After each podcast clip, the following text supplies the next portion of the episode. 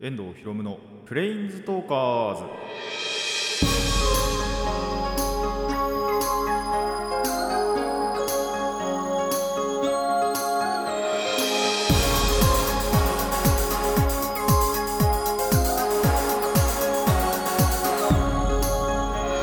ラジオの前の皆さんこんにちは。遠藤博夢のプレインズトーカーズパーソナリティの遠藤博夢です。この番組はマジック・ザ・ギャザリングのプレインズウォーカーたちがさまざまな世界へ旅できるがごとくさまざまな話をしようという番組です。いやーまだね11月であのーあったかいんですよね。冬が近づいてるとは思うんですけどいまだにお昼とかやっぱ暑い暑いとまではでもいかないのかな。でもあのー寒いなとは感じない日が多くって。でまあ冬まだかななんて思うんですけどただやっぱ冬をね実感する時があるわけですよ。それはまあ夕方が寒いっていうのももちろんあるんですけどそう夕方ぐらいからはねあの日が沈み始めると寒いなと思うんですけどそこじゃなくってまあ奴らがね、あのー出始めるわけですよ。あのー奴らが本当に。もう僕の天敵とも言える、まあ、もしかしたら皆さんの中にもね、あのこいつは天敵なんじゃないかって人いるかもしれないんですけどちょっと僕にとってもね多分家族一僕の天敵ではあるんじゃないかっていうやつらがちょっと出始めてるんですよね。あのそいつらパッて現れてすぐ消え去るやつらなんですけど静電気って言うんですよ。あの僕めっちゃくちゃ放電して あのすっごいパもうことあるごとにパッチンパッチンいくんですよね。金属触ったり。まあなんならあの普通にバイトしててレジしてて。でそのお釣り渡す時とかにまあこれ今はそんなないですけどもあのトレイとかで渡したりするんで。例年というかまあそれがまだなかった頃なんかはお釣り手渡しするじゃないですか。その時に人の手に触れるとパチンなんですよ。もう嫌なんですよねあれ。なんかちょっと申し訳ないなって思う。でやっぱパチンってなった時に反射で手引いちゃうじゃないですか。それもねちょっとなんか迷惑に見えちゃわないかなっていうのがあって。まあ相手の方にも静電気いってるんでもしかしたら相手も一緒にパッて引いてるとは思うんですけど。まあそういうことがあってね。それを感じるとちょっと冬やっぱ近づいてきてるんだなっては思いますね。未だにね暖かくて。でも湿度はやっぱそうでもないのかな。あんまりやっぱムシムシするっていう感じじゃないんでね。本当になんだろう。太陽だけが、毎回言ってる気がしますけど。あのお日様だけが暑くって日陰とか入るとね。で風とか浴びると寒いって感じるぐらい肌寒いって感じるぐらいなんで、えーそういったところでねそろそろ冬になっていくのかなと。で静電気がもっともっと猛威を振るってくるんだなと思うと本当にゾワゾワしますけども、えー頑張ってねいきたいと。まあそういう時にはね乾燥対策としてハンドクリームとか塗りゃいいだけの話なんですけどで家にあるんですよ。なんなら自分の分ちゃんとねあの全く塗らないっていう塗れよって話なんですけどね。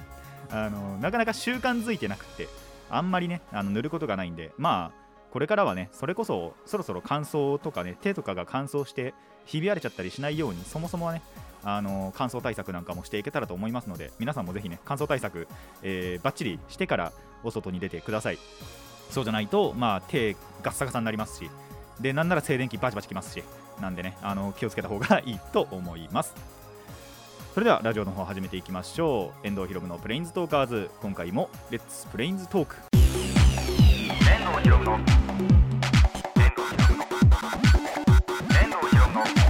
プレインズトーカーズ改めましてこんにちは遠藤ひろむです。さあまずは妖怪の紹介なんですが、えー今回はですね海坊主ご紹介したいと思います、えー海胞子海入道とも言われるんですが、えーその名の通りですね海に出没してで多くは夜夜間にね、えー出没するらしいんですが、えー海がですね普通に穏やかな何にもない海なのなのが突然こうザーって盛り上がってでその海坊主が出てきて、まあ、船を壊したりあとその船にいる人たちをさらったりっていうことをする。まあどちらかといえば悪い妖怪ですね。あんまり幸のある妖怪ではないですがえー、っとで大きさとかがですね様々なんですよね、えーっと姿形というで言うとそのなんて言えばいいのかな。全身真っ黒で。で坊主頭。の、えーまあ小さいのだとそんなに大きくないらしいんですけど本当に人が人と同じぐらい等身大ぐらいから、まあ、数十メートルになるやつらもいると。大きさは様々だという感じですね。でちなみに弱点はタバコの煙らしくってまあとりあえずもしね皆さんあの海に出かける時があって海坊主に出会ってしまったらちょっとタバコの火を絞っとやればいいんじゃないかと思います。運悪く出会ってしまったらあのタバコの煙をタバコを即つけましょうって書いてあったんでね、えーそれがいいんじゃないかと思います。でですね、えー、と東北地方の一部ではですね最初に取れた魚その漁をして最初に取れた魚っていうのを海の神様に捧げるっていう風習がどうやらあるらしいんですけどそれを破るとこの海坊主に、えー怒られて船を壊されたり、えーさらわれたりするということがあるそうです。それが根付いて、はい、東北では、えーなんとねその最初に取れた魚は海の神に捧げるという風習が今でも残ってるらしいですね。でただえっ、とそう姿形が実はいろいろあるらしくって、えー、と宮城県の気仙沼では美女に化けるっていう、えー海坊主がいたりだとかそれも坊主じゃねえなと思うんですけどね。えー、とあと長野県にはですね海坊主って名前なのに川に住んでたりする海坊主もどうやらいるらしいです。で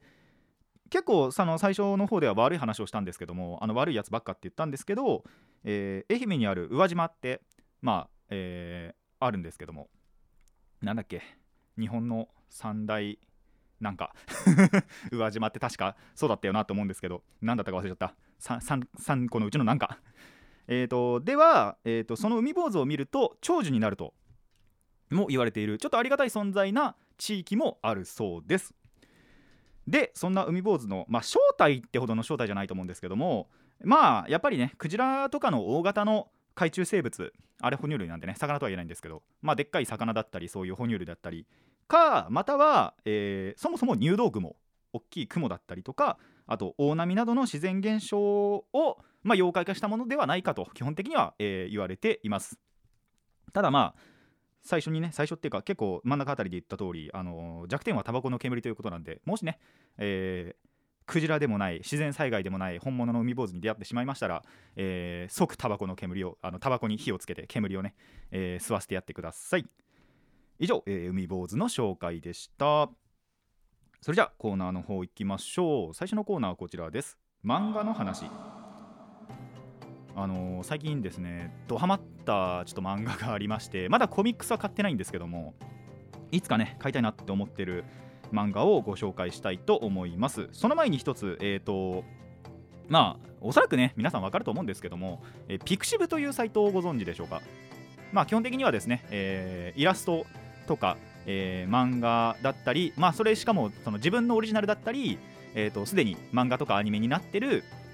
えーキャラクターのまあ二次創作的なねイラストを描いて投稿するっていうサイトなんですけどもまあ今も言った通りですねピクシブでは漫画も投稿されていてでしかもそのピクシブとかで投稿した漫画がなんとね人気があってコミックスになってしまうっていうことが、えー結構多々あるんですよ。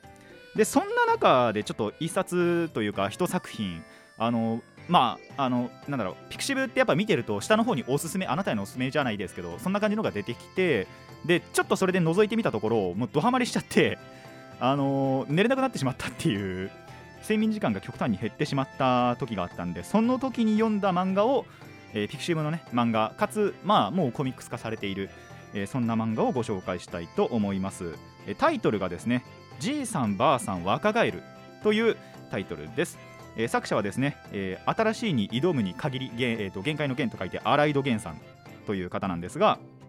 えーどんな話かって言いますと、まあ、青森でねもう青森って簡単に言ってるんですけどその田舎でど田舎で、えー、リンゴ農家を営む老夫婦がいるんですけどそんな老夫婦がある日目覚めると、えー若返っていたと、えー以上です。もう本当にその若い頃の姿になって、えーその2人の日常を描くという物語ですね。でその近隣住民とかあとまあ家族もともとは本当に老夫婦なんでおじいさんおばあさんなんで、えー、と息子といっても本当に40代とか50代とかでさらに孫もいてとかっていうところとも交流をしつつあと2人のねやっぱりその老夫婦なんで、えー恋愛模様なんかもありの、えーおしどり夫婦コメディと言われています。しかもその若返った姿がイケメンプラス美女なんですよね。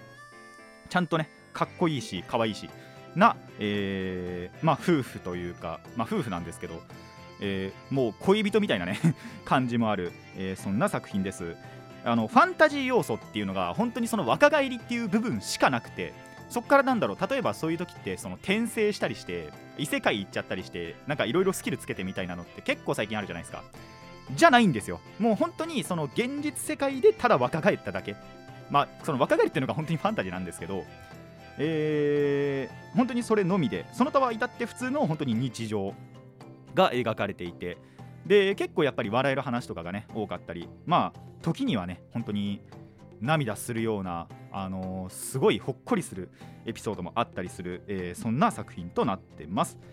でやっぱですね中中身というか中身は本当に老夫婦だからこそ記憶はそのままね保って、えーと若返ってるので、えーその会話とか距離感なんかがやっぱりその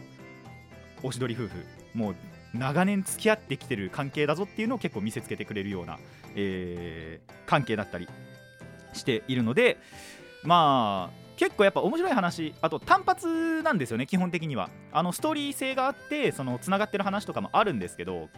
基本的に、まあ、前半部分というかはほぼほぼあのー一つ読み切りな感じなんで1話読み切りな感じなんでまあどこから読んでもいいなっていう感じもありますしまあ1からやっぱ追っていくのがね一番だとは思うんですけど、えーそういうのでね、えーぜひぜひ見ていってほしいなと確認してほしいなと思うところですね。で最初にも言ったんですけどこれ以外にもですねピクシブにはあのー終作本当にこれ以外にもねいろんないい作品そしてコミックス化された作品なんかもいろいろあってまあこっちなんならそのピクシブだとあのーただで読めるんでね言ってしまったらあれですけど。まああのーそこで課金すればやっぱり読み切りのね書き下ろしの漫画なんかも見れますしなんでコミックスの僕も買いたいなと思っております。あそうそう、えっと、これですね。1年以上前から、えー実は作品あってしかも今でも、えーピクシブ上では投稿もされているので、えーこれからもね楽しみにしたしつつそしてクミッコスのね、えー買って楽しみたいなと思っております。で、えー、とこれ以外にもねピクシブには本当にいろんな作品があってでいろいろコミックス化されてる作品もあったりするので、えおすすめがあったらね教えてほしいなって思います。この作品もいいですよみたいな。あれば、あのーやはりねツイッターメールで教えてほしいただきたいですしまああともしね知らなかったこのピクシブというサイトを知らないかったという方はまあやっぱ基本的にはイラストを見る、えー眺めるそのサイトではあったりするんですけどまあ漫画もね本当にすごいいい作品が揃っているので、えーぜひぜひ、えー注目していただけたらなと思いますせっかくなんでそのそんなピクシブからなんならもうアニメにもなってしまった、えー作品を次回はご紹介していこうかなと思います。以上漫画の話でした。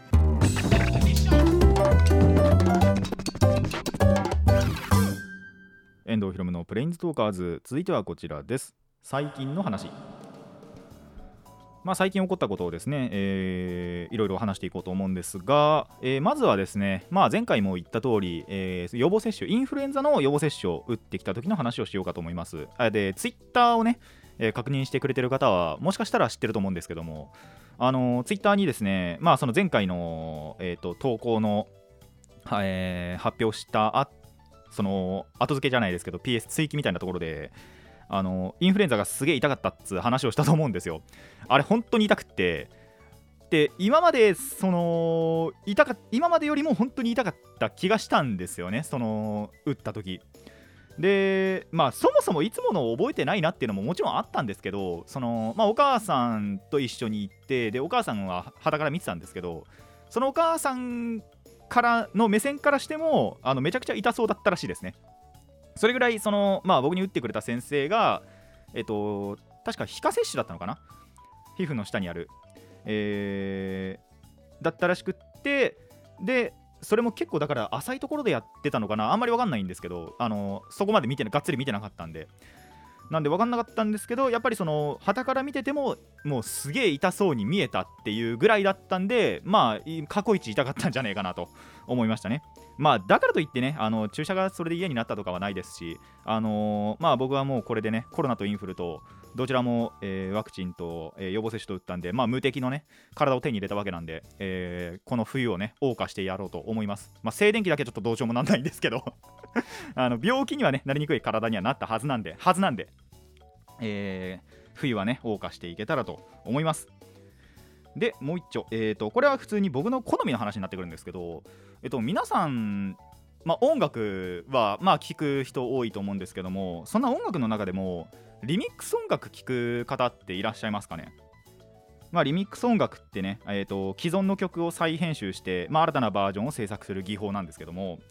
あのーまあそもそもその一つの曲がそのリミックスバージョンもされてたりしなきゃまあまず聴く機会はねがそのそれこそがないと思うんですけども、まあ、もしね、あのーリミックスに抵抗感を抱いてる方がいたらその抵抗感をなくしてほしいなっていう話なんですよ。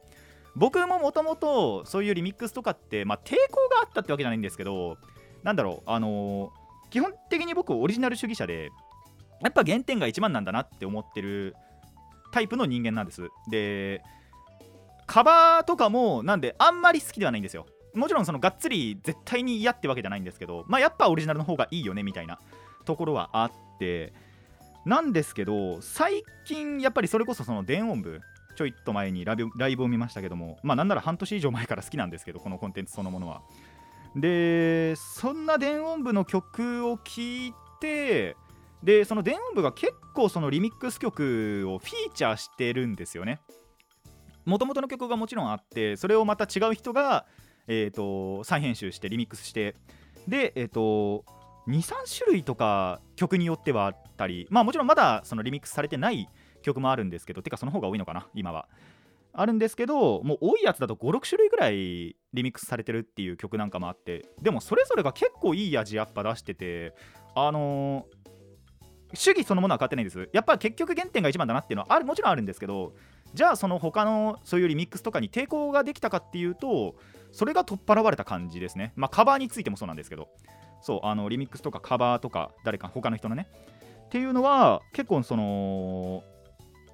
なんだろうな抵抗なくなったなって感じしましたね。ここはなんか思想というか好みが、えー改造された感じがしました。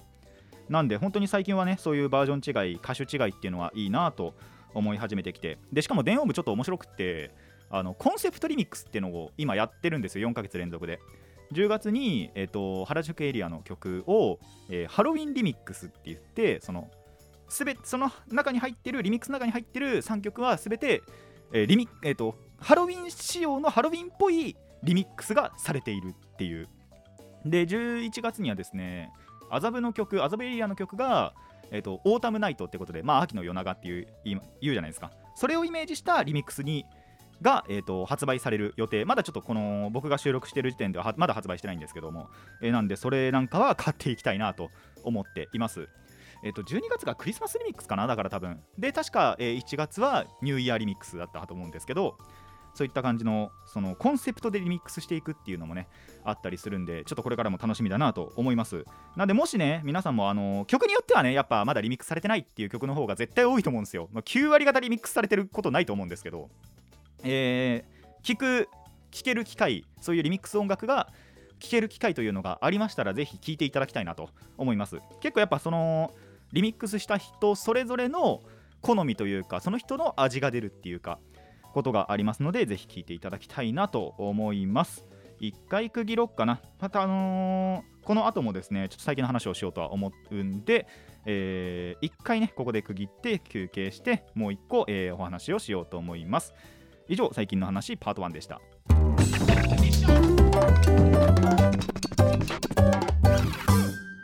遠藤ひろのプレインズトーカーズ、えー最近の話パート2です。ちょこってえっ、と結構最近ね、あの病院とかに行くことがちょっと多いんですけどいろいろあってね。あの す全てをちょっと話したいわけではないんで語らないんですけどもその病院行った後にですねまあその業務スーパーに寄ったんですよ。やっぱ業務スーパー結構好きでたまに寄るんですけどもまあ面白いですねやっぱ業務スーパーは。すごい大量にやっぱ見たことないような商品が広がってたりして。中にはすごい画期的な商品とかもあったりしてね。あのちょっとまだそれについて食べてないんでレビューできないんですけど食べたらねいつかレビューしようと思うので、えー 期待していただきたいなと思います。でそんな業務スーパーにとりあえずまず1回寄ってでその時に、えっとまあ、お母さんに送ってもらったんですけどでお母さんがクリーニングかなんかかなに物出すって言って1回そのコード別にしたんですよ。で僕はその業務スーパーにいてお母さん1回、えっとクリーニングしに行ってクリーニング出しに行って。でえっとその間に僕普通にその業務スーパーの中回るんです。僕の地元の業務スーパー結まあ、そこそこ広くてでそのがっつりでかいってわけじゃないんですけどもそこそこ広さあるんでまあいろいろ商品本当にいっぱいあるんですね。それも1周ぐるーっ2周ぐらいしたのか。とりあえず1周まずぐるーってしてめぼしいもの見つけてで2周目であもうこれ買おうこれ買おうっつってバカバカ買ってって1000円分ぐらい買ったんですけど1000円ちょっとぐらいちょっとぐらいかな。でえっ、とまあその中にですねもう本当にマジで画期的な商品があってこんなの今あるんだと思って。なんなら他のスーパーで見たことないんでもしかしたら業務スーパーだけかもしれないんですけどちょっとそれがあったんででまだちょっとそれ食べてないんであの本当にレビューはできないんですけども、えーそれを買ったりまあ他にもいろいろ買ったりして。で帰ってまああのーお母さん来るまで待ってよっかなって思って外出たらお母さん来てたっていう すでにいたんですよね。でその業務スーパーとなんだろうななんて言えばいいのかなあの、まあ、野菜売ってるところが別にあって産地直送でやってんのかな。だからすごい野菜が全部安かったんですよね。キノコ類とかも。あと果物もか。めちゃくちゃ安くって本当にこれでこの値段なのっていうぐらい1000円弱だったかなその時ぐらい買ったけど結構な量あったみたいな。っていうのがあった後にまあ、お母さんがまたその中に寄りたいっていうもんで、えーなんと僕は業務スーパーを3周するっていう 回りすぎだろうと思うんですけどね。でお母さんお母さんでやっぱりその買い物をしてないくらぐらい買ったんだこれ。5000円ぐらい買ってたのかな。だから大結構大変なことになったんですけどただやっぱりそこではですね、あのー普段のスーパーでは見かけないようなねえ皆さんえ見たことあるかな？少なくとも僕のバイト場にはなかったんですけどあのブドウ油ブドウオイルブドウ油か。っていうのがあって何かっていうとえっ、とワインを作るじゃないですか。ブドウからまあ絞ってそのワインにするときにそのワインじゃなかった方ワインじゃなくなった方あの絞りかすみたいなのを、えーオイルにしたもの。まあオリーブオイルのブドウ版ですよね要は本当に。があって。確かに見たことねえなっつってあの気になってそれを買ったりだとか。まあそれはお母さんの買い物なんですけどどっちかっていうと。とかあと他では見ない見ないわけではないのかな。でもやっぱりその量とかがねえげつなかったりするんであの推理大豆か。普通にただいっただけの大豆。あの僕というよりは妹がすごい好きで。なんでそれを買ってったりしてちょっと今妹いないんですけど諸事情で。家の家にはいないんですけどとりあえず買っとこうみたいな感じで買ったりして。あと何買ったっけな、まあ、冷凍食品なんかも結構いろいろありますね。冷凍食品に関してはその業務スーパーそのものの大きさによってなんですけどはいあのー地元のはですね結構大きいんで冷凍食品バリバリ売ってて結構な量それも売ってますねやっぱり。なんでそれなんかも買ったりして。で全部合わせたら、えー5000円ぐらいあったかな確か。っていう感じだったんですけどいやでもすごいやっぱコスパいいなって思いましたね。あの伊達に基本的にやっぱ一般の人もねもちろん今行っていいってことになってるんですけどやっぱりその業務スーパーって名前だけあってもともとはお店をそのやっぱやってる人のためになんだろう多いすごい量のある商品をまあ極力安くみたいなところがあったんでそれが一般の人も買えるとねまあ嬉しい。すごい嬉しい。でそれこそ本当にさっきも言ったんですけど画期的な商品もあったりするんで今まで見たことないような商品もあったりするんで業務スーパー進んでるなって思いましたね。なんでこれからもね、あの買い物の時は業務スーパー極力寄って、あの買い物していこうかなと思います。まあ麺類はあれでしたけどね結局まだ値段は上がってたんですけどそれはまあしょうがないとして。であと僕がよく買うパスタもなかったんですよね。あのパスタも直径あるじゃないですか。でやっぱ1.6ぐらいがちょうどいいんですよ。それがちょっとその時売ってなかったのだけは残念だったんですけどまあそれ以外結構面白い商品なんかもね買えたりしたんで、えーその日はその日で満足だったなと思います。まあこれからも本当にね買い物は業務スーパー寄っていこうと思いますので皆さんもねお近くに業務スーパーあったらぜひ寄ってみてください。結構面白い商品やっぱいっぱいあるんでね。あの面白い商品だったり本当に量が多くてなのにまあこの量でこの値段なのっていうぐらい安い、えー商品もあったりするんでぜひぜひ注目してみてください。あもしくはですねこの商品おすすめですよみたいな業務スーパーのおすすめとかもありましたら、えーメールお待ちしています。以上最近の話パート2でした。遠藤ひろむのプレインズトーカーズそろそろお別れのお時間になってまいりました。あそうそう海坊主ってですねやっぱりそのがたいがでかくてえっ、と坊主頭あのー髪がないっていうの人を揶揄し揶揄じゃないですけどまあ揶揄かつ比喩として、えー海坊主ということもあるそうです、えー最たる例はですねシティハンターの海坊主ですね。あのシティハンターに、まあ、ライバルというか、まあ、半分仲間みたいなね同業者の伊集院隼人ファルコンと呼ばれる人物がいるんですが亮と一緒にねよく共闘したりもして、まあ、時に対立したりもしてっていう、えーファルコンは、えーまあ亮からは海坊主と言われていると。てか亮が海坊主って言い始めたから他の人も海坊主海坊主と言ってくると。唯一ファルコンと呼んでるのはミキぐらいじゃないかなっていうぐらい、えー、それもやっぱりこの海坊主から付けられていると。あのでかくてね坊主頭っていうことで、えー他にもねいろいろあったりするので、まあ、もし皆さんの周りにいても言わないであげてください。多分喧嘩になります。さすがにね、えーっていうことがあったりだとか。えー、とでそうそう、じいさんばあさん若返るについてもですね、えー単行本があるって言ったんですけど、単行本、その紙のね、媒体の単行本もあれば、電子書籍もね、えーもちろんありますので、えーお好みの方で、ぜひぜひ読んでいただけたらと思います。まあ、しでしかもコミックスもあるし、なんならピクシブで読めるしっていう、まあ、やっぱピクシブで読むとね、あのーいちいちスワイプとかしていかなきゃいけないんで、それがめんどくさいなって方は、あといつでもこの話を読みたいなっていう方は、えーぜひね、単行本、または電子書籍で買っていただけたらと思います。別にあのこの荒井戸源さんの友達とかではないんですよ、本当に。偶然見つけて、偶然めちゃくちゃ面白いなって思って、マジで睡眠時間が減った。あのマジで早く寝なきゃね、早く寝なきゃって思って、あのでも指が止まんないんですよ。1時半ぐらいも起きたのかな、その日は確か。で、えー大変なことになったと。まあ別に次の日にそんながっつり予定があったわけでは確かないんですけど、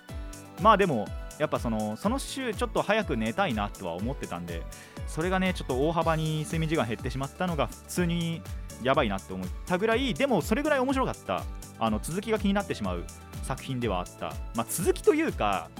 ど他にやっぱそのどんな一幕があるんだろうっていう。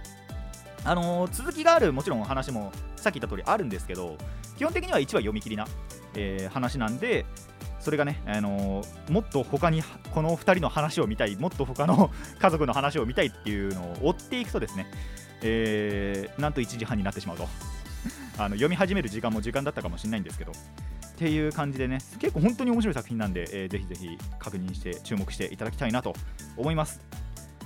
で、えー注射マジで痛かったです。あの2日間ぐらいやっぱり腕痛くってこれもこんなに痛み続いたかなっていうしかも腫れたんですよね結構。なんでそれぐらいね、えーやばかったんですけどもまあ無敵の体は手に入れたんでそれで良かったかなと思います。でリミックスの話はまあいいとしてあそう業務スーパーもねあの皆さんのおすすめあったら教えていただきたいのと、えーピクシブの、えー漫画なんかもおすすめがあったら、えーぜひぜひ教えていただきたいなと思います。えーこの番組ではお便りを募集しています。疑問や反論意見はもちろんのこと、えー朗読や妖怪の紹介のリクエストなども募集しております。どんなお便りもラジカスネットのメール送信フォーム、えーこのプレンズトーカーズのリ、えー、とツイッターそしてマシュマロまでお寄せください。たくさんのお便りお待ちしています、えーそれこそね、まあ、今回はそんなピクシブの漫画の話とあの絶対読むんであのおすすめされれば。でもしかしたらまあもう読んでるかもしれないんですけどまあえっ、とピクシブに上がってる漫画の僕は1割も読んでないはずなんで基本的にはね、えー読んでない漫画なんじゃないかと思いますんでおすすめを送っていただけたらなと思います。あと行数のねおすすめ。まあ行数じゃなくてもね100均とかでもおすすめがありましたらあのー言っていただきたいなと。メールいただきたいなと思いますのでぜひぜひ送ってください。それでは今回はここまでといたしましょう。遠藤ひろむのプレインズトーカーズ。ここまでのお相手は遠藤ひろむでした。また次回もレッツプレインズトーク。